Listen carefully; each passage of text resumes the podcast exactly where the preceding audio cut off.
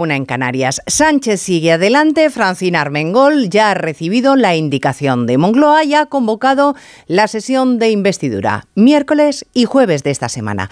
El Poder Legislativo también ninguneado pero no es una sorpresa, es una forma de actuar. Se desdeña al judicial firmándole a los independentistas que hay jueces que actúan por inquina política al tiempo que se borran sus sentencias. Se menosprecia al legislativo, único depositario del control al gobierno, para dárselo a unos verificadores que antes de la amnistía eran unos delincuentes. Y se ignora a los miles de personas que como depositarios de la soberanía popular claman en la calle contra el despropósito.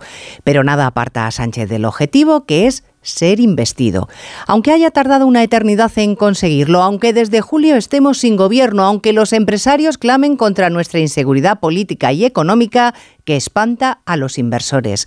Hoy Fedea empeora las previsiones de déficit territorial. 30.000 millones más en ese déficit antes de que acabe el año.